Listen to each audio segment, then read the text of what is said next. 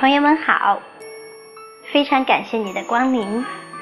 今天呢，小林给你讲一个故事，标题叫做《想变成熊猫的小白熊》。小白熊为了跟小熊猫做朋友，就用颜料把自己的手脚、耳朵都涂黑了，还画了一个大大的黑眼圈儿，伪装自己是熊猫。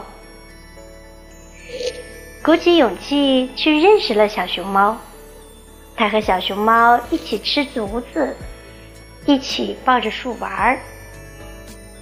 直到有个阴天，小熊猫跟他说：“要下雨了，你赶紧去躲一躲。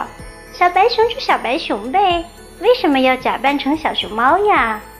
我早就知道你是小白熊了。”